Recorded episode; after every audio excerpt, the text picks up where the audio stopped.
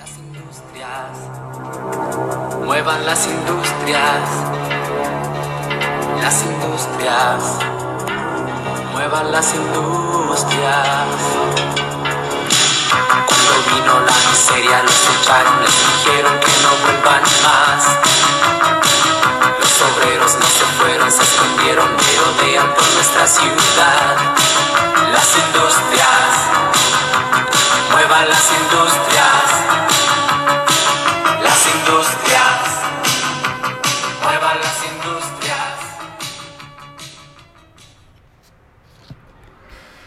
Bien, bienvenidos a este podcast de la revolución industrial, pero para todo ello tenemos que recordar ciertas cosas. Entonces los invito por favor a poner atención y que este ejercicio nos salga de la mejor manera. Empezamos con una canción de Los Prisioneros, banda chilena, cuyo título es Muevan las Industrias. Esta canción da en el punto de lo que está pasando hoy, una canción visionaria, vamos a decirlo de esta manera. Pero antes de llegar a la revolución industrial, es- hagamos un repaso rápidamente de lo que es la fuerza del trabajo, enfocadas en los siguientes puntos, como son en la antigüedad con el esclavismo, en la Edad Media con el feudalismo, en la Edad Moderna vamos a dejarlo con el mercantilismo, que es el proceso de la extracción, y aquí hacemos un retroceso en la humanidad porque se vuelve a esclavizar, pero en este caso con el término colonización, que es lo que se busca como entre comillas modernizar la esclavitud. Pero no paramos ahí y posteriormente pasamos a lo que es el capitalismo. Y ahí encontramos el tema como tal o el principal tema del día de hoy, pero no sin antes recordemos que el capitalismo comienza a manejar hoy actualmente lo que es la inversión, que es el grupo o la persona que está liderando una empresa. Y esta inversión tiene dos tipos de capitales. El capital fijo, que es el coste de la maquinaria y su mantenimiento. Y por otro lado, el, coste, el capital variable, que tiene que ver bastante con lo que es el salario, que es el coste de la mano de obra, y lo que se les va a devolver, en este caso con, llamémoslo así, las ganancias, que es lo que va a obtener a fin de cuentas el grupo inversor o la persona que está invirtiendo. Ya en este orden de ideas pasemos ahora sí a la revolución industrial que tiene cuatro etapas como tal, hay gente que las coloca como tres, pero realmente son cuatro y vamos a mirar cuáles son. La primera etapa de la revolución industrial va a ser en 1784 y esta va a tener eh, la introducción de unos equipos de producción, ya van a ser mecánicos y van a ser impulsados a partir de agua y la energía del vapor. Hay que tener en cuenta que estas máquinas van a comenzar a reemplazar totalmente a los artesanos o a las personas que trabajaban de una manera mucho más rústica y va a hacer o va a generar que terminemos en una migración fuerte del campo hacia la ciudad, porque la ciudad es propiamente hija, llamémoslo entre comillas, aunque ya estaban, pero es hija como tal de la revolución industrial. Ya para 1870, mm, casi 90 años, llamémoslo así, viene lo que es la segunda etapa y en este caso se va a introducir la electricidad y el petróleo como fuente energética. Recordemos que unos años antes, unas décadas antes, en 1823, ya había empezado como tal este proceso, pero no se ha finiquitado, sino hasta 1870. Eh, me refiero a prácticamente 1823, conferencia de Berlín, donde los países europeos o las potencias europeas se dividen en África para explotar sus recursos y así hacerlos, obviamente, eh, más poderosos a nivel mundial. Entonces, en este orden de ideas, como les decía, el petróleo ya comienza a ser la fuente energética y además de eso comienza una producción en masa, además de una cadena de montajes para comenzar ya a tener una entrada, una visión a lo que va a ser el siglo XX, que va a ser donde va a venir la tercera fase, que va a ser en 1970, el auge del capitalismo, donde comienza la automatización de la producción, va a ser basada en las, en las nuevas tecnologías y va a entrar acá lo que es las TIC, que son las tecnologías de la información y la comunicación. Entonces, seguimos produciendo en masa, seguimos trabajando, tengan en cuenta el video que les envié sobre la propaganda, perdón, la propaganda de Estados Unidos sobre el capitalismo por allá en 1949. Y en este video, como ustedes se pudieron dar cuenta, estamos hablando de, hey, tú trabajas, tú tienes tu salario, tú tienes tu tiempo laboral, pero también tienes tus horas libres para que disfrutes, para que vivas, para que gastes y gastes y gastes en lo que te va a dar felicidad. Que en este orden de ideas que van a ser cosas materiales. Ya hoy estamos en otra transición, entre comillas, pero se sigue manejando la parte del consumo, consumo, consumo, consumo para ser feliz y nos da a entender pues que eso es uno felicidad y dos progreso a partir del dinero. Pero bien, no nos quedamos acá y presten atención. Acabamos de decir que esa tercera fase es de 1970, acá pasan 100 años prácticamente para la tercera fase, pero la cuarta fase no va a alcanzar ni siquiera la mitad del tiempo que se gastaron entre la segunda y la tercera, sino que en este orden de ideas va a durar más o menos 40 años y en 2011 va a empezar esa cuarta fase de la revolución industrial, la cual va a ser una producción, todo seguimos hablando de la producción automatizada e interconectada, pero basándose en sistemas físicos cibernéticos. ¿Esto qué quiere decir? Sencillo, entramos con la parte de la robótica y entramos en la parte de la maquinaria como tal, como símbolo de, llamémoslo así, que nos ofrece un producto y automáticamente nos lo da.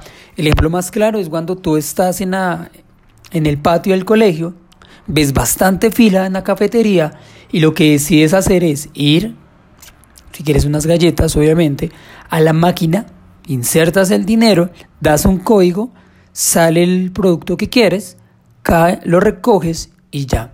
Aquí ya comienza un reemplazo de la humanidad hacia la máquina. Entonces, ¿qué quiere decir esto? El hombre o la humanidad más bien comienza a ser desplazada. Ya no solamente se desplazó el campo, como ocurrió en la primera fase del campo a la ciudad, sino ahora es del trabajo al ocio o al desempleo como tal, porque ya eso está sucediendo, ya no solamente con las máquinas dispensadoras de alimentos, sino también está sucediendo en los parqueaderos de los grandes centros comerciales, está sucediendo incluso ya en estaciones de servicio o las ya famosas bombas de gasolina, donde el ser humano ya resulta desechable y la máquina empieza ya a actuar.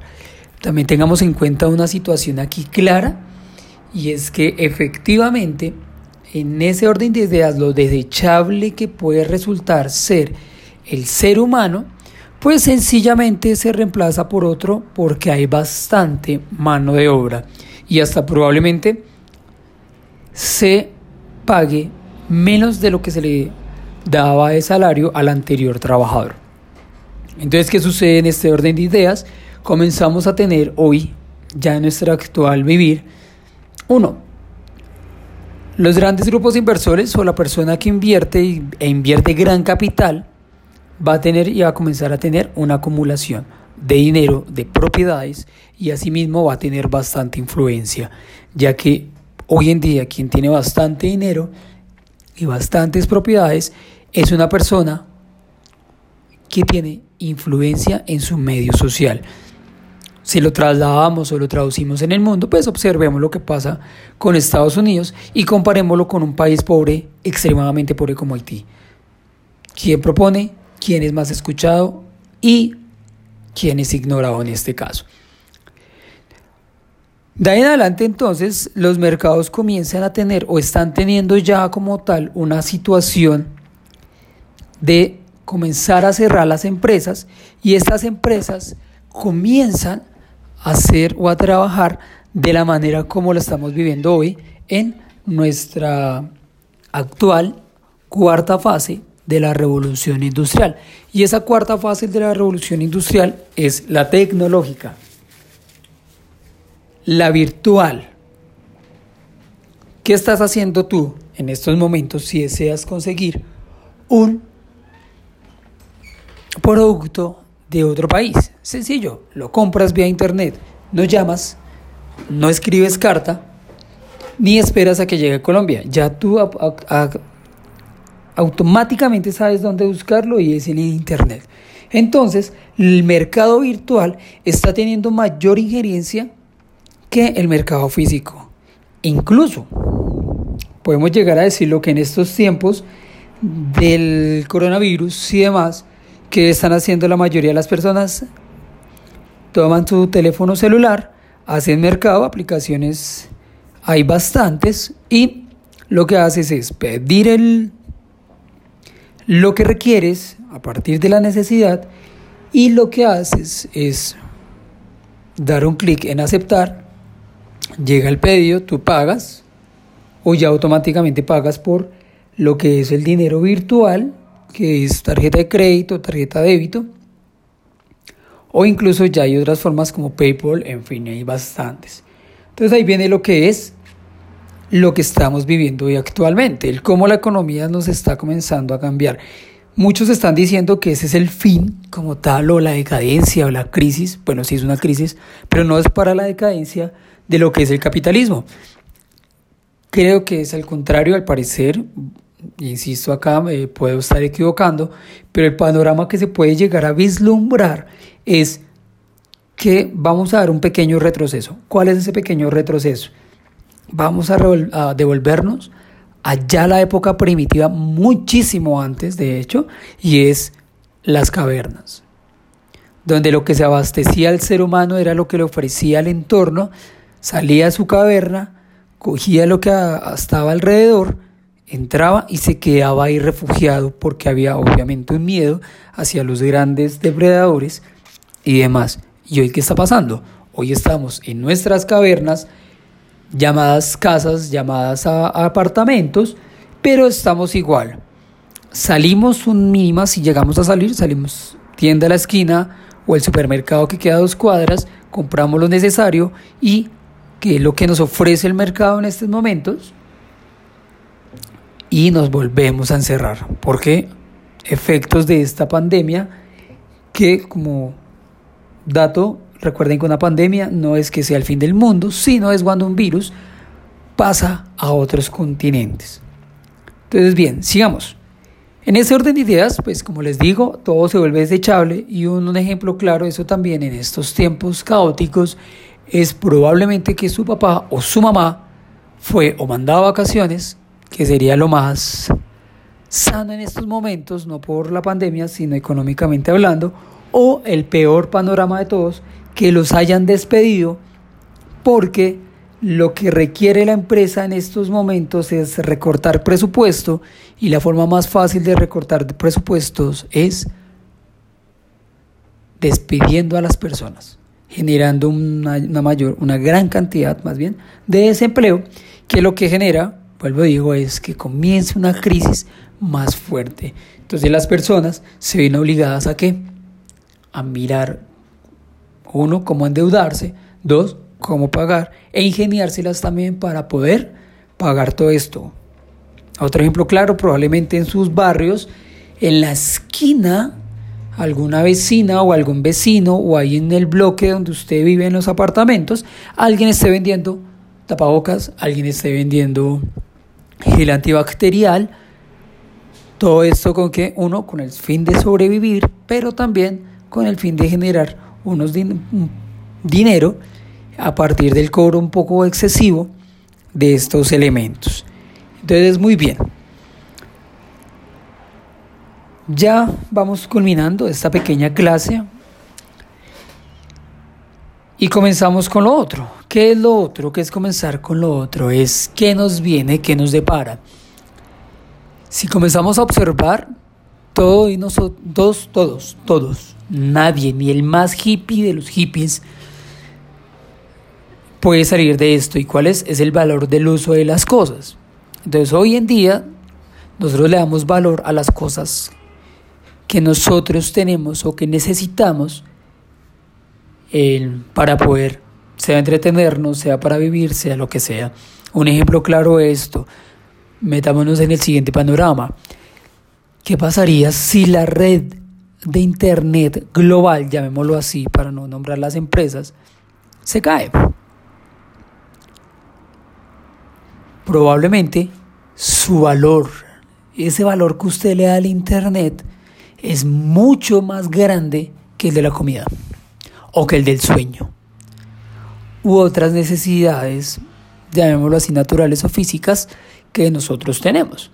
Entonces a usted le importaría más o le da mayor valor en estos momentos a lo que impera, que es el Internet, para estar comunicados y demás, que es parte también de esta cuarta fase, bueno, entre la tercera y cuarta fase de la revolución industrial, y es la llamada globalización, porque necesitamos estar informados y estar mirando qué es lo que sucede en las demás partes del mundo.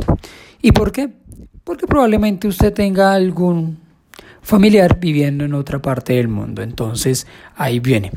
Pero si seguimos hablando de esto, el valor de las cosas, probablemente usted también en estos momentos, si le importa su ropa, usted le da valor a una chaqueta más que otra, porque usted tiene gustos en su ropa, preferencias, así como con los programas de televisión, con la comida, todo, nosotros lo clasificamos y lo jerarquizamos.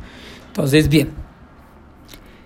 Y aquí entonces tenemos en cuenta todo esto lo que nos da el mundo y terminamos o comenzamos a darle cierre a este programa con lo siguiente.